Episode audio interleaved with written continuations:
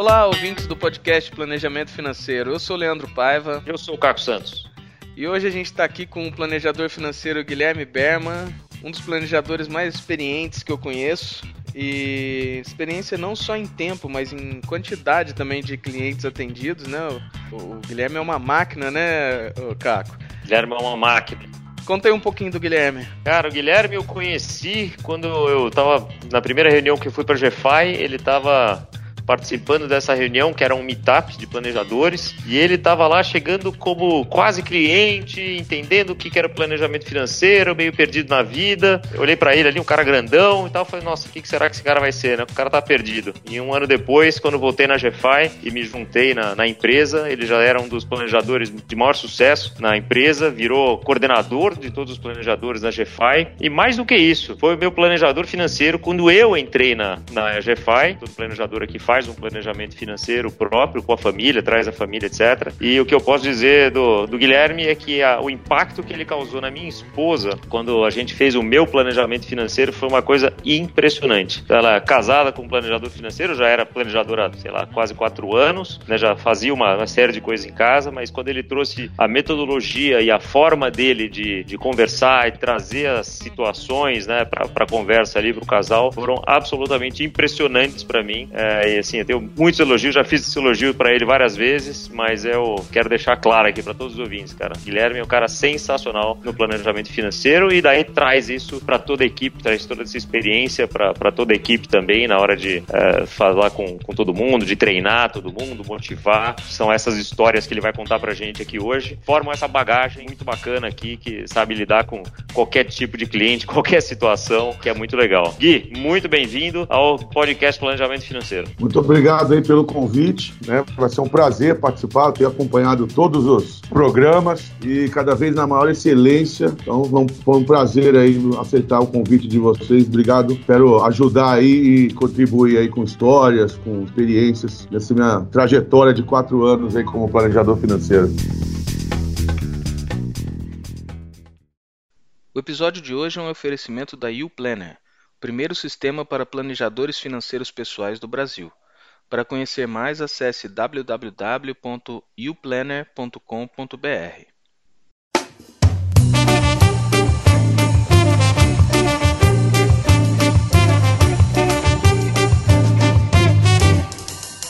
Ô Guilherme, para começar, vamos contar um pouquinho da história de como que você se tornou planejador financeiro. Da onde você veio? Você veio de banco, né, a princípio? Isso, é. Na verdade, a história é um pouco mais antiga. Eu comecei a trabalhar com 12 anos de idade numa locadora de vídeo, onde meu pagamento era em filmes, né? Então, eu tinha que sair do, sair do, do, do colégio, ia para casa, fazer a lição, depois ia para a locadora, que era em frente ao meu apartamento, e aí ficava indicando filmes para os clientes, atendendo o cliente já, molequinho no final do dia eu recebia uma fita cassete. cassete não, é VHS. É VHS. Pra poder assistir os filmes, né? Um, um, dos meus maiores hobbies. E aí comecei a trabalhar no banco, né? Comecei, fiz administração de empresas, comecei lá no caixa do banco. E aí fiquei muitos anos, fiquei 10 anos no banco. Comecei como caixa, depois virei escriturário, escriturário, depois caixa, e aí assistente e virei gerente com 22, muito cedo. Né? E dentro do banco tinha uma coisa dentro de mim ali que não, não tava legal, entendeu? Entendeu? Inclusive engordei mais de quase 40 quilos no banco, né? Justamente porque, infelizmente, né, ali a gente existe uma pressão muito grande para venda de produtos que muitas vezes são melhores para o banco do que para as famílias, né? E isso era contra o meu, meu, meus valores, né? E aí eu, mas, claro, eu morava sozinho, precisava pagar as contas, né? Então, precisava desempenhar meu trabalho da melhor forma possível, mas sempre buscando um propósito, buscando algo que fosse tudo que eu pudesse fazer de melhor para as pessoas, até que ainda perdido, né, com 20 29 anos, falei, o que, que eu vou fazer? Preciso, quero sair quero sair, quero mudar, o que, que eu faço? Aí, pensando aquela coisa, eu quero fazer alguma coisa que eu gosto. O que, que eu gosto, né? O que, que eu gosto? E aí, pensei, eu adoro café, eu tomo café toda hora, então fui lá e abri uma cafeteria. Então, eu peguei e abri uma franquia de uma cafeteria num shopping, fiquei um bom tempo em paralelo com a cafeteria e o banco, então era uma loucura na minha vida, eu saía do banco 8 da noite, ia pro, pro shopping, ficava até 11 todos os dias, inclusive domingo. Estava um dia lá, chegou uma pessoa e me perguntou se eu queria vender a cafeteria, aí eu falei, não, não tá à venda. E aí a pessoa falou, não, mas tá sim, tudo tá à venda, tudo tem um preço. Aí fica bom, né? Quando você não quer vender e alguém quer comprar alguma coisa. Aí é o melhor negócio que melhor tem. Melhor negócio que tem. Né? E aí eu falei um valor impagável, cerca de quatro vezes o valor que eu havia investido na cafeteria dez meses antes. E a pessoa foi lá e falou, beleza, vamos chamar os advogados, vamos, eu passo os números e tal, e eu vou comprar a tua cafeteria. E aí, com 29 anos, fiquei megalomaníaco, né? Agora ninguém me segura, né? Quadrupliquei meu patrimônio em 10 meses. Sou agora... próximo Warren Buffett, né? Exatamente. ninguém me segura. Eu vou fazer isso agora. Vou viver disso. Vou montar negócio, vou levantar o um negócio, vou vender 10 meses depois por quatro vezes. Pensando nessa, nessa linha do que, que eu gosto, o que, que eu gosto, claro, né? Você falou, sou meio grande, né? Uma coisa que eu gosto é hambúrguer. Ah, então vou montar uma hamburgueria. De maneira megalomaníaca, montei uma, uma, uma hamburgueria em Moema de 500 metros quadrados, 50 funcionários, três turnos e super experiente, com 29 anos, né? E aí alguns fatores ali que não cabe falar aqui, não deu certo. Quebrei. Cafeteria, a hamburgueria, fechou. Perdi tudo que eu tinha investido e ainda saí devendo. E aí, meu Deus, e agora o que, que eu faço? Agora não dá mais para pensar no que eu gosto, né? Vamos pensar agora em pagar contas. E aí, como o mercado imobiliário estava em alta e eu conhecia muitos, muitos clientes que eram investidores imobiliários, né? tirei o Cresce e me tornei agente imobiliário. Um pouco diferente do corretor, né? O corretor ele trabalha numa, numa imobiliária e ele procura clientes para os imóveis que ele dispõe. E no meu caso, não, eu tinha os clientes e buscava imóveis para esses clientes. Então, eu tirei o Cresce, liguei para os clientes que eu conhecia do banco, que eram investidores imobiliários, e falava para eles, já me conheciam, eu trabalhei só em duas agências, né? Todos eles tinham bastante confiança em mim. Falei para eles: ó, se vocês precisarem do imóvel, fala a característica e valor, e o que, que você quer, se é aluguel, se é morar, se é veraneio, que eu vou buscar o imóvel, o imóvel para você. E aí começou a dar muito certo, começou a, a bastante venda de imóveis, consegui quitar minhas dívidas e, e começou a cair o mercado imobiliário. Né? Nós tivemos aquele problema em relação às taxas de juros subirem, então as pessoas não conseguiam mais financiar, e aí aumentou muito o estoque das construtoras, os imóveis começaram a cair, começou a não ser um bom investimento. Falei, agora o que eu faço? Peguei uma representação comercial de um, de um produto para supermercados e estava bem, estava tranquilo, estava numa boa, até que começou a, comecei a guardar um dinheiro, estava com o dinheiro guardado já, e o dinheiro estava aplicado em banco, né? E nós sabemos que o banco não oferece as melhores opções de investimento. Conversando com um amigo meu que sempre gostou muito de falar sobre investimentos e tal, perguntei para ele, cara, quando, onde é que você, você, aplica teu dinheiro? Quem que ajuda você a, a escolher os produtos? Ele falou, ah, tem uma empresa ali que chama GFI, que é a empresa que, que, que me atende. Vai lá. Ele me indicou e eu fui lá com a minha esposa, sentei lá. Aí a primeira pergunta que foi feita para mim quando eu sentei lá é qual a sua expectativa, né? O que você espera dessa nossa conversa? E eu falei para o planejador, ah, eu quero que você me monte uma carteira com os melhores produtos do mercado. E ele olhou para mim e falou, não faço a menor ideia. Aí eu falei, ué, Será que eu entrei na sala certa? Eu vim para o lugar certo? E aí que ele me explicou. E ele me explicou que, como que eu vou falar quais são os melhores investimentos se eu não sei se você gasta igual que ganha, mais do que ganha, menos do que ganha, não sei se você vai ter filho, não sei se vai comprar imóvel, não sei com quanto você quer se aposentar, quando você quer se aposentar, não sei que dia que você quer viajar, não sei, não sei, não tem como eu falar quais são os melhores investimentos, né? Tem um planejador aí que eu uso uma analogia, né, que eu copiei essa analogia dele, esse planejador chama Leandro Paiva, que, que é justamente. Cara bom, esse, né, esse cara é bom. Justamente essa é a analogia perfeita, né? A mesma coisa que você chegar na farmácia e falar, meu, eu quero o melhor remédio. Peraí, o que, que você tem, né? Então, me, aí me, me entendi qual que era o escopo do, do, do, planejador financeiro e contratei o serviço, né? E aí foi aí que depois eu fui no Meetup. Depois de três meses, o planejamento financeiro havia mudado a minha vida, mesmo eu tendo todo um conhecimento, 10 anos de banco, conhecimento do mercado financeiro, conhecimento na área de finanças, mas o planejamento financeiro me deu uma visão sistêmica, uma visão global, uma visão macro da minha vida que eu nunca tinha tido, né? E aquela frase que eu ouço, né? Eu já fiz mais de 600 reuniões de diagnóstico né? durante a minha vida com famílias e, a, e às vezes, e a maioria das vezes o que eu mais ouço é eu queria ter conhecido isso antes. E foi justamente o que eu pensei na hora, né? Eu já estava com meus 38 anos, é, 36 anos, é isso que eu, é isso realmente eu devia ter conhecido isso antes. E aí comecei o processo de planejamento financeiro. E em três meses essa mudança mudança, acho que posso citar aqui dois fatores principais que me fizeram pedir uma oportunidade para virar planejador financeiro. Primeiro foi meu relacionamento com a minha esposa. É, eu tenho uma, eu venho de família judia, comecei a morar sozinho muito cedo, então eu tenho uma certa ansiedade para gastar, para não dizer que eu sou pão duro, entendeu? E a minha esposa já é médica e tal, já tem uma visão diferente, um baixo conhecimento em finanças, né? Uma visão diferente. Então a gente tinha muito conflitos em casa em relação à, viagem, o carro, o restaurante, sabe? Aquela coisa chegar no restaurante e miguelar de comer a sobremesa para economizar 30 reais, 50 reais. Isso eu tinha. Então isso era muito ruim para mim e muito ruim para ela. E ela também ia no shopping, comprava uma bolsa, chegava em casa e estava em colapso como é que ela gasta isso numa bolsa, num sapato. E o planejamento financeiro acabou com esse problema aqui na minha casa, porque como o planejamento financeiro você trabalha com orçamento, então eu sei que eu posso gastar, porque não está influenciando a minha curva de aposentadoria, e a minha esposa sabe que tem que economizar, porque se ela gastar demais, a gente não viaja, a gente não se aposenta. E isso melhorou demais, acabou qualquer tipo de briga sobre finanças dentro de casa. E o segundo motivo que me fez fazer essa mudança, né, pedir para virar planejador financeiro, é o legado que a gente proporciona para as famílias. A gente tem, eu um caso na família da minha mãe, por exemplo, que depende de mim. E se eu não tivesse condição de ajudá-la, ela estaria hoje na periferia estaria hoje dependendo de um SUS, né? E, porque não teve um planejamento financeiro.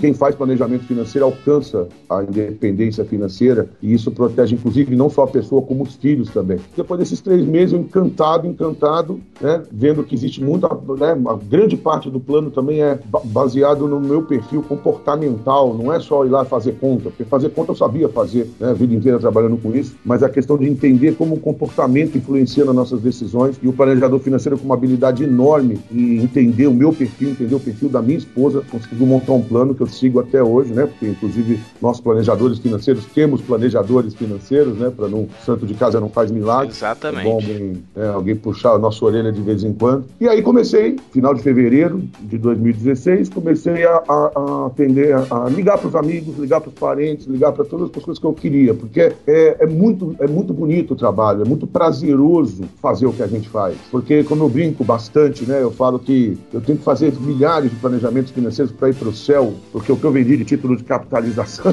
previdência com 5% no banco, eu preciso me redimir. E o planejamento financeiro é um, é um trabalho maravilhoso, porque a minha meta no banco era vender cartão de crédito, vender empréstimo, vender capitalização. Hoje a minha meta como planejador financeiro é fazer o cliente viajar, fazer o planejar filhos junto com o cliente, planejar viagem, planejar carro, planejar a aposentadoria dele. Então isso é bom demais. É todos os dias eu trabalho quase 70, 60, 70 horas por semana e eu saio de casa de manhã com um sorriso de orelha a orelha e volto cantando e pulando porque eu ajudei duas, três famílias todos os dias. E aí, como eu cheguei a 80 famílias diretamente, né, em 10 meses eu já tinha chegado a 80 famílias porque eu tenho dentro de mim uma, um conformismo que uma pessoa viva sem planejamento financeiro, o risco que ela se coloca, que ela coloca a família dela sem ter um planejamento é tão grande que eu não me conformo que alguém viva sem planejamento. Então eu falei, falei com todo mundo que eu conheço, com todas as pessoas da minha volta, e por conta disso eu tive um crescimento muito rápido, né? Um sucesso muito rápido como planejador e cheguei a 80 famílias em 10 meses, até que a empresa teve um, teve, teve um, começou a ter um crescimento muito grande de entrada de novos planejadores, que a gente forma, né? A gente tem uma academia de planejadores, começou a formar alguns profissionais, profissionais com o mesmo propósito, com profissionais que querem ajudar outras pessoas, precisam de alguém para treinar, mentorar, acompanhar esses planejadores e aí a empresa me convidou para desempenhar, esse papel de coordenação, que é o que eu estou até hoje aí, acompanhando aí os planejadores e centenas de famílias. Um pouquinho da história aí. Isso, isso me remete a uma das coisas que você falou aqui, para não perder o gancho, né? Que você falou de orçamento, né? Como ah, fazer orçamentos aí ajudou tua vida e, enfim, faz uma diferença na minha vida também. Né? Uma das coisas mais chatas que tem como resultado do planejamento financeiro é fazer controle de despesa. Isso eu posso dizer, e eu falo isso em palestra e tudo mais. Só que é essencial, é fundamental, porque contabilidade mental não funciona para ninguém, isso já é comprovado. Né? E se os ouvintes aqui quiserem saber um pouquinho mais de orçamento e, e um outro depoimento, né, é, da, da diferença que faz na vida das pessoas, procurem lá o episódio 19, que a gente conversou com a Patrícia, que é uma, uma gestora aí de patrimônio uh, super importante, uma banqueira, né? Faz 20 anos de mercado financeiro. E ela contou pra gente naquele episódio 19 qual foi o resultado dela ter um orçamento na vida dela, coisa que ela nunca tinha tido na vida. Então, não esquece de, de se você já não ouviu, ouvir esse episódio aí que é muito bacana. Nessas centenas de famílias que já passaram aí pela sua mão no planejamento financeiro, deve ter muita história interessante. Sem citar nome, claro, mas você deve ter muitos causos aí interessantes para contar, né? Nossa, tem muito, muito. já, já vi de tudo. Gosto, eu gosto de primeiro, quando me perguntam sobre casos né, de planejamento, citar principalmente assim dois casos, né, que mostram que tudo na vida mesmo, né, é clichê falar isso, mas as pessoas não aplicam isso na vida, que é a questão do equilíbrio. Né? As duas pontas são ruins, né? Quem gasta demais e quem gasta de menos, ou seja, aquela pessoa ultra pão dura, sulvina, também é ruim. Né? O ideal é ter um equilíbrio, né? Então eu tenho que ter um caso de um cliente empresário que mora no interior de São Paulo, chegou para a clínica financeira com a esposa e aí nós, né, contratou o planejamento. Quando a gente foi fazer lá o orçamento dele, inclusive, ele tinha uma renda de cerca de 40 mil reais por mês e gastava 7 mil, guardava 33 mil por mês, porque ele tinha uma obsessão de se aposentar em 10 anos. E ele era jovem, ele tinha na faixa de 40 e ele queria poder aposentar aos 50. Na hora de montar o fluxo de caixa dele, começamos a olhar lá os gastos, né? Então era assim, o filho dele, ele morava, era ele, a esposa e um filho de 11 anos. E o filho estudava em colégio público. Eles comiam miojo três vezes por semana. Eles não viajavam nunca. Ele tinha um carro 95. Então eles tinham uma vida muito, muito, muito mesmo é, é, contida, exageradamente contida. Dava para ver aí quando a gente entra em comportamental, né, que é o que a gente mais se especializa, dava para ver durante a conversa a angústia e a infelicidade da esposa dele. Dele também, mas mais a esposa, porque ele ainda tinha o foco. Não, eu vou me aposentar, então eu vou abrir mão de tudo para poder ter esse dinheiro guardado por 10 anos, até, até os 50 para me aposentar. A esposa já não. A esposa com aquela angústia, querendo ter uma vida melhor, querendo dar uma educação melhor para o filho e tudo mais. Né? O filho não fazia nenhum, não fazia inglês, não fazia nenhuma outra atividade, inclusive para melhorar a performance dele após ele. E aí, durante o plano, fizemos, conseguimos fazer o planejamento. O que, que aconteceu? Com o planejamento, a gente conseguiu que ele aumentasse os gastos dele para 12 mil, quase dobrou, e mantendo o plano. Ele iria se aposentar do mesmo jeito dali 10 anos. O problema é que as aplicações, a maneira, o conhecimento que ele tinha do dinheiro que ele guardava, então ele guardava, guardava, guardava e o dinheiro na poupança. E aí o dinheiro não crescia, então quando o dinheiro não cresce, você tem que guardar mais. Quando você põe mais rentabilidade, você pode, você pode guardar menos, porque o próprio dinheiro está trabalhando para você. Então montamos um plano onde ele conseguia aumentar para 12 mil. Até hoje, né? Isso faz três anos e meio. Até hoje a esposa dele me manda presente, me liga, me agradece, ela me idolatra, justamente porque conseguiu colocar o filho numa escola privada, o filho foi para o inglês, pararam de comer miojo três vezes por semana, colocamos uma viagem por ano para eles, claro que não uma viagens caríssimas, porque aí realmente ia comprometer o objetivo principal dele de se aposentar aos 50, mas eles vão para um resort no, no, Nordeste uma vez por ano, vão pra, foram para Caldas Novas até no retrasado. Então, o equilíbrio é fundamental. Né? Esse, então, esse é um caso bem emblemático. É, e a visibilidade que dá, né? Você saber o que, que você pode fazer, até onde você pode ir. Às vezes é, é gastar menos e às vezes é gastar mais, né? Super interessante. E aí, você falando isso me lembrou um caso também de um casal de clientes que é, ela juntou dinheiro por muito tempo, teve um salário muito apertado, né? Gastava muito ali pertinho do orçamento e o marido queria que queria que ela guardasse mais dinheiro e ela acabou mudando de emprego e foi ganhar o dobro. Então o marido já falou para ela, ó, oh, vamos começar então agora que está ganhando o dobro e a gente já vivia com aquele orçamento, guardar a diferença. Mas dava para ver a angústia na cara dela que ela queria gastar um pouco mais. Então a gente, eu até propus para eles chegar num meio termo. Ela mudou de emprego em setembro, então eu propus o seguinte: vamos fazer o seguinte, já que para chegar num meio termo, que tal se vocês é, colocarem uma meta para vocês que não vai sobrar nada até dezembro. Tudo que entrar vocês têm que gastar, porque e aí a partir de janeiro vocês começam a guardar. Nossa, ela sorriu de orelha a orelha, falou é isso que eu preciso. Três meses eu acho que eu torrando dinheiro aqui já me já minha adrenalina já cai e tal. Em janeiro eu começo a guardar e deu certo. Eles saíram, viajaram, fizeram um monte de coisa em três meses. E em janeiro começaram a guardar e funcionou. Eles estão os dois, né? É, é, acabou satisfazendo os dois nesse nesse caso. Sensacional.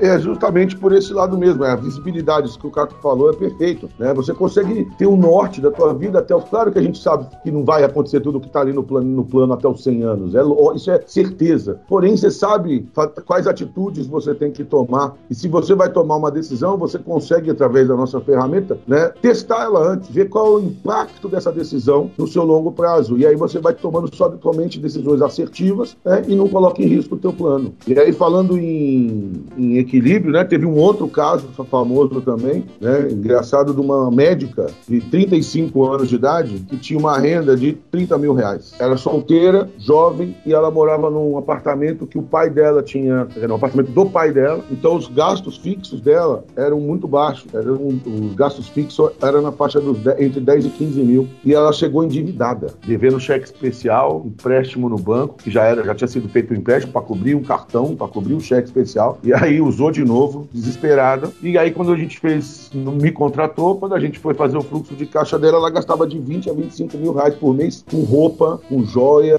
com nada. E ela queria casar, ela queria ter um carrão, ela queria ter alcançar a independência financeira, porque ela fazia muitos plantões e tudo mais. E só que tinha uma compulsão gigantesca. Isso mostra perfeitamente que a matemática não serve para nada. Quer dizer, até serve, 5%. 95% teria que mudar o, a forma como ela lida com o dinheiro. Né? E o mais interessante, muita gente pensa que o planejamento financeiro é para poupar, e eu costumo dizer que é o contrário. Você faz planejamento financeiro para gastar direito, gastar bem, né? gastar de forma consciente, né? seja para gastar agora e seja para gastar para sempre. Porque também não adianta gastar tudo até os 60, 65 e a partir dali não poder gastar nada. Tem que cortar teu orçamento na metade, 75%, 25%. Então a gente planeja para gastar, mas para gastar direito. E aí dentro do plano dela nós conseguimos colocar ali ainda, mesmo ela poupando, que ela era muito jovem, ainda, ainda gastando 10 mil por mês de do que ela quisesse. Podia continuar gastando 10 joias, joia, com roupa, com restaurante, podia gastar 10 mil tranquilamente e mesmo assim ela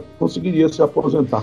O Gui, me fala uma coisa, você deu dois exemplos aqui que são super relevantes e dá para entender aqui. Agora você falou de casal que ganha 40 mil, casal que ganha 30, ou pessoa que ganha 30 mil, mas o planejamento não serve só para quem tem esse nível de renda, né? É, qual, qual o caso, o caos aí que você tem para contar para gente de uma situação que tenha sido mais delicada e de gente que precisou realmente apertar o cinto e, e e, como é que você resolveu isso? Né? Olhando para fluxo de caixa, olhando para orçamento? Ah, como é isso funcionou? É muito, muito, bem, muito bem colocado, né? Nós temos clientes na GFI que ganham 4, 5 mil reais. Né? Justamente essa é a nossa missão, é levar o planejamento financeiro para todo mundo. Então, todas as pessoas têm que ter planejamento, qualquer renda que seja. Né? Então, já teve caso de, de, de pessoa que ganha é, 4.500, um casal, né?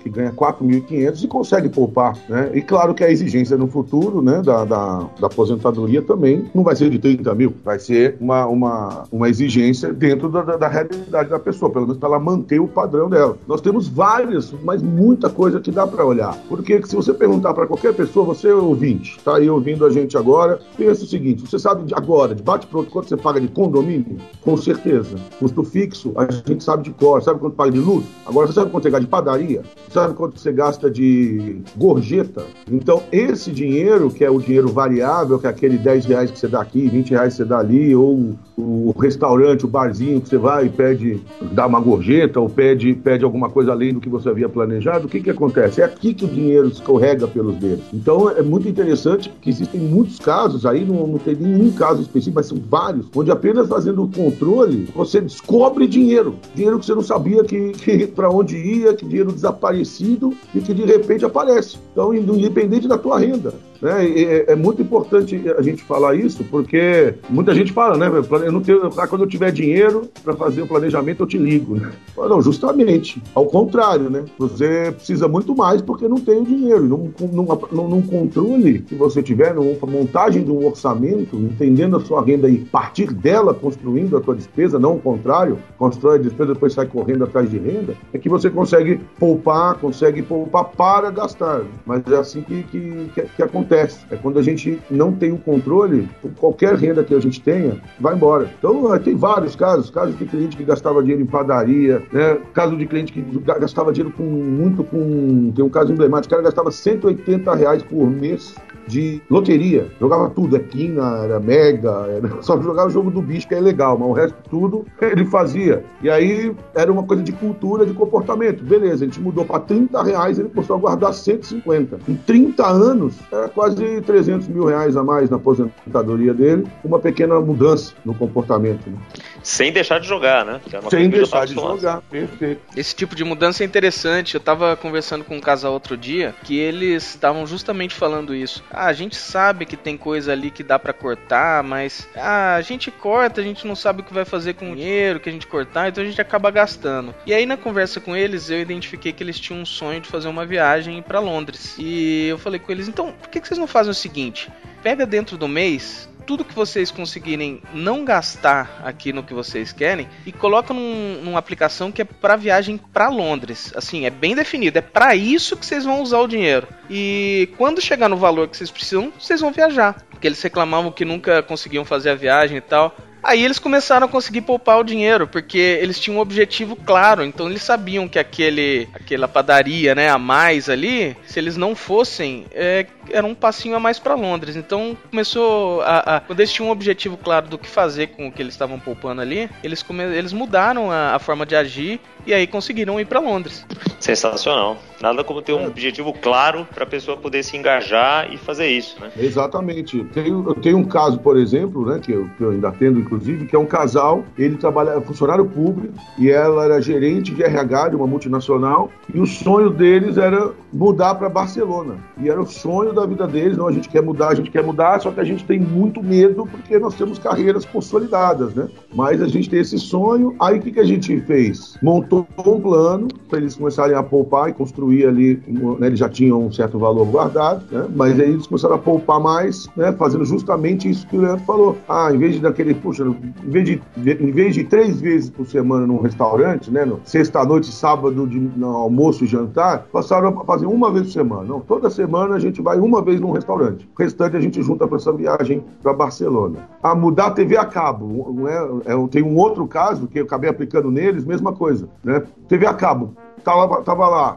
gastando 500 reais por mês de TV a cabo, dois pontos na casa e 600 canais. Aí eu falei, faz o seguinte, passa aí os próximos 15 dias, anotando todos os canais que vocês assistiram. Quantos canais vai dar? Chegou lá, eles assistiram 30 canais dos 600. Então eles fizeram um downgrade de 500 para 250, já mais 250 para poupar. E aí eles foram fazendo conseguiram acumular um valor que permitia eles ficarem dois anos lá sem conseguir trabalhar e testar. Ele tirou uma licença, né? Que é funcionário público tem essa prerrogativa de tirar uma licença e poder voltar, né? Ela já não, ela pediu demissão e foi. E eles estão lá até hoje, estão há quatro anos lá já. Né? Ela conseguiu um emprego lá na área, na área dela, conseguiu o visto para poder trabalhar. Ela trabalha numa empresa na área de RH. Ele, olha que interessante, ele trabalhava na Caixa Econômica e o perfil dele era totalmente intuitivo, né? E ele trabalhava trabalhava na área administrativa, carimbando, fazendo formulários, ultra infeliz. E o sonho dele era ser DJ. E ele foi para Barcelona hoje. Hoje ele é DJ lá, faz o que ele gosta, faz o que ele ama. Que bacana. Né? Tudo graças ao planejamento.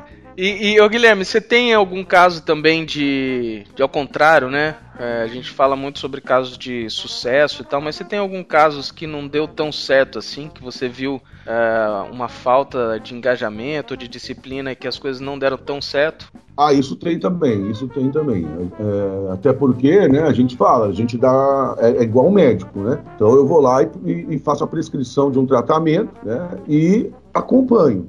Agora, se você não tomar o remédio, não fazer o exercício, não, não fazer o que está lá no tratamento, não vai dar certo, né? O, o planejamento sozinho, ele é uma, uma, planilha, ele é uma, uma ferramenta, se você não coloca em prática, não serve para nada. Então, eu tive um caso, né, que acabou depois se transformando em, em sucesso, mas foi, foi, foi, foi difícil, foi duro para a pessoa se ligar. É uma, uma mulher da faixa dos 50 e poucos anos, que ela tinha um emprego muito bom, ela ganhava bem, ela tem uma filha, era separada, e o marido não, não pagava pensão. E aí ela foi demitida, né? E aí foi aí que ela nos contratou. E ela tinha um gasto, um, gasto, um padrão de vida muito elevado, né? Foi para renda zero. E o valor que ela havia acumulado não daria para ela manter esse padrão por muito tempo. Ela iria zerar tudo. Não, mas eu vou conseguir fácil voltar para o mercado, né? E a gente sabe que infelizmente nessa faixa etária, você voltar para uma, você entrar numa empresa num cargo gerencial, num cargo de direção, já numa faixa etária mais elevada, é mais difícil. A maioria das empresas prefere pegar da própria própria na, na, na, dentro, dentro de casa, né? E aí ela não mudou, não mudou o plano, o, o, o planejamento dela, continuou gastando, passou dois meses nada de emprego, três meses nada de emprego, seis meses nada, um ano e nada, até que acabaram as reservas.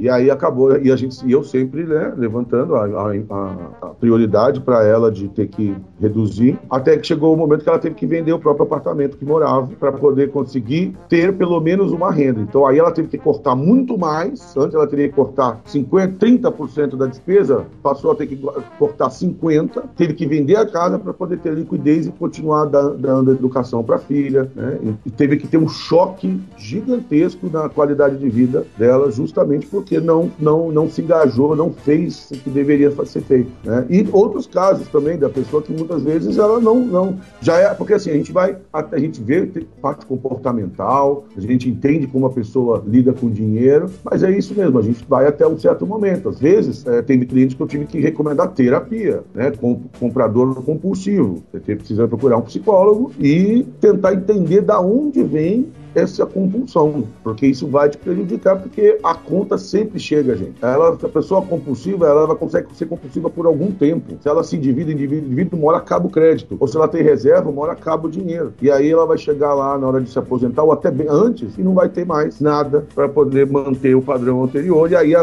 a, a ruptura é muito maior. Então, se a gente faz poucas ações, isso eu vejo com a maioria dos clientes, né? Poucas ações podem fazer grandes diferenças no longo prazo. Conforme vai acabando esse prazo, cada vez mais ações, mais cortes, mais é, privações você tem que fazer. É, isso é importante, porque não é que o, o planejamento por si só salva a vida, né? Porque se virar um papel dentro da gaveta, não muda nada, né? O planejamento serve para entender as ações que a pessoa precisa tomar para fazer aquilo acontecer, né? Que atitudes tem que acontecer ali, dar visibilidade sobre o resultado das atitudes, mas as atitudes têm que acontecer, né? E, e não é garantia também, vai fazer isso e, e resolveu aquilo. A grande probabilidade é que sim, né? Mas não dá para garantir também todos os resultados, mas pelo menos o cliente sabe para onde está apontando. Isso é, acho que é super importante levantar esse ponto, é, porque, como disse o, o, o, Amir Klink, né? Eu sempre gosto de falar, né? Ele, ele numa palestra que, que a gente foi, tá falando, olha, eu posso ir de São Paulo para Itanhaém ou para o Polo Norte, eu faço um planejamento super detalhado, super preciso de como é que vai ser aquela viagem, tendo certeza absoluta que ele não vai se cumprir. Mas eu sei para onde eu estou apontando, eu sei que correções de rota eu preciso fazer é, na hora que alguma coisa sai do meu planejamento, né? Então, no planejamento financeiro, eu, vejo que, que é a mesma coisa, o que você estava falando aí, é a mesma coisa, né? Tem que, o, tendo o planejamento financeiro, seguir aquela, aquela, aquelas recomendações, seguir o que a pessoa ali vê que tem para fazer para chegar no resultado que ela quer, e se não der certo, saber para onde voltar, saber para que lado ir, ou mesmo para rever, né? Falar, não, tá bom, não quero ir para Londres, eu quero agora ir para Amsterdã. Ou então, puxa, mudei de ideia, quero ficar aqui no Brasil, o que, que eu faço com esse dinheiro? Se eu, se eu preciso poupar mais, menos, né? Mas tendo o planejamento sempre fica um caminho mais é, factível, né? Mais fácil de, de, acontecer. Muito bons esses seus exemplos. É, por aí mesmo. Essa é a linha de, de, de, raciocínio que a gente tem que ter, principalmente porque dentro da nossa metodologia, isso é bom frisar, a gente não, não a pessoa não manda lá a planilha dela e tal, e a gente faz um plano e entrega, fala, faz isso aqui. Não, o plano é construído em conjunto. Quem toma as decisões, onde vai guardar, onde vai cortar, onde vai aplicar, como fazer, tudo é o cliente. A gente orienta, mas é o cliente é que, que constrói, porque é, ele que vai tomar a decisão. Porque eu, não vou mandar ele falar, faz isso, faz aquilo. A gente não, não é desta maneira que a gente trabalha. A gente não monta um relatório de planejamento que nós construímos como planejadores, entregamos para a pessoa e fala, faça isso. Não, a gente constrói junto. A reunião para montar o plano demora quatro horas, justamente porque a pessoa que vai olhar e ela que vai decidir. Então, se ela falou, eu vou fazer isso, eu vou fazer aquilo, a, a, a obrigação é que ela realmente faça, né? Guilherme, o papo tá bom, mas eu acho que é bom, a gente vai ter que parar por aqui, porque senão vai o resto do dia aqui de conversa e causa, porque causo tem demais pra gente contar. Depois a gente marca até uma segunda rodada aí pra, pra você contar um pouco mais de causa. E pega três apaixonados pelo assunto, né? Não fica o dia inteiro, não. Nossa, nossa, com certeza. Tenho vários aqui para contar. Vai, compra de imóvel, né? Jovem querendo comprar imóvel de 30 metros quadrados, esposa grávida. Falei, vai, caber o filho dentro do imóvel de 30 metros? Vai, vai caber. Ah, mas você vai, vai, vai, ter um filho só? Não, vão ter dois. E o, do, o segundo vai vir daqui quantos anos? Ah, daqui três. Mas vai caber esse, esse segundo filho dentro do apartamento de 30 metros quadrados? Não, aí esse não cabe. Ué, então vocês vão se endividar por 30 anos, comprometendo 30% da renda de vocês para um imóvel que não vai durar três anos. Nossa, eu não tinha pensado nisso. Isso salvou a nossa vida. Entendeu? Então, tem muita coisa. Se quiser marcar uma segunda rodada aí, tenho dezenas de casos aí que a gente pode abordar. Já está marcado. Um amigo meu, pessoal, tinha 400 mil reais em poupança e eu falava, você tem que vir fazer o planejamento, cara, não sei o quê. E ele não vinha, não vinha. Eu comecei a mandar para ele, fiz uma conta, né, de quanto ele estava perdendo, mandava toda semana para ele. Parabéns, você rasgou mil reais. Aí na, segunda-feira, parabéns, você jogou mil reais no lixo. Aí no final do mês eu mandava, parabéns, tá podendo, hein? 4 mil reais jogados fora. E aí depois de dois meses ele não aguentou, me xingou bastante, mas foi, fez o planejamento e hoje o patrimônio dele teve um crescimento muito expressivo. Tem muita coisa, estou aqui à disposição, eu amo o que eu faço. É, é, a mudança que a gente proporciona na vida das pessoas é algo que não tem preço, não tem dinheiro que pague. É muito feliz, é muita felicidade você poder ajudar as pessoas a ter essa visibilidade, a, a, ao legado que nós damos. Então eu adoro isso. Só para sentar aqui o que você falou, dá para ficar até, até meia-noite aqui, 12 horas falando, falando sobre o assunto. Então, estou à disposição. Quando vocês quiserem, é só me chamar que eu estou querendo, quero, quero levar esse conhecimento para todas as pessoas. Excepcional, Gui. Muito obrigado, cara. Com o lançamento do aplicativo para pessoas físicas, você receberá leads qualificados de acordo com seu público-alvo. Faça parte dessa transformação. E o Planner.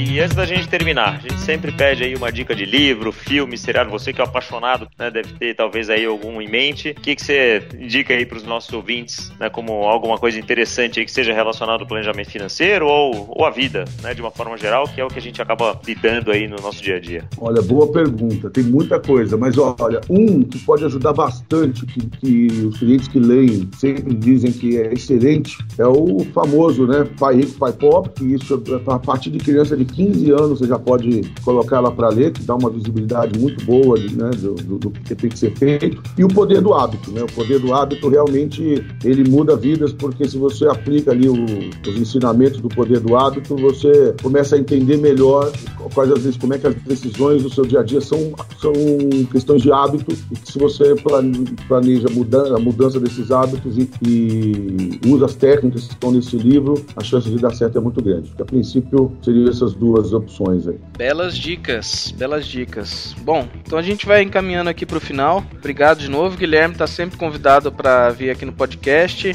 e todo, todos os ouvintes aí curtam a nossa página, avaliem o nosso podcast lá no iTunes e compartilhem com seus amigos que esses temas são muito bacanas e a gente tem muito mais aí por vir. E avise a gente, né? Se vocês querem algum convidado aqui, se vocês querem algum tema, a gente está aqui para fazer esse podcast para vocês, tá bom? Sempre um prazer e até a próxima.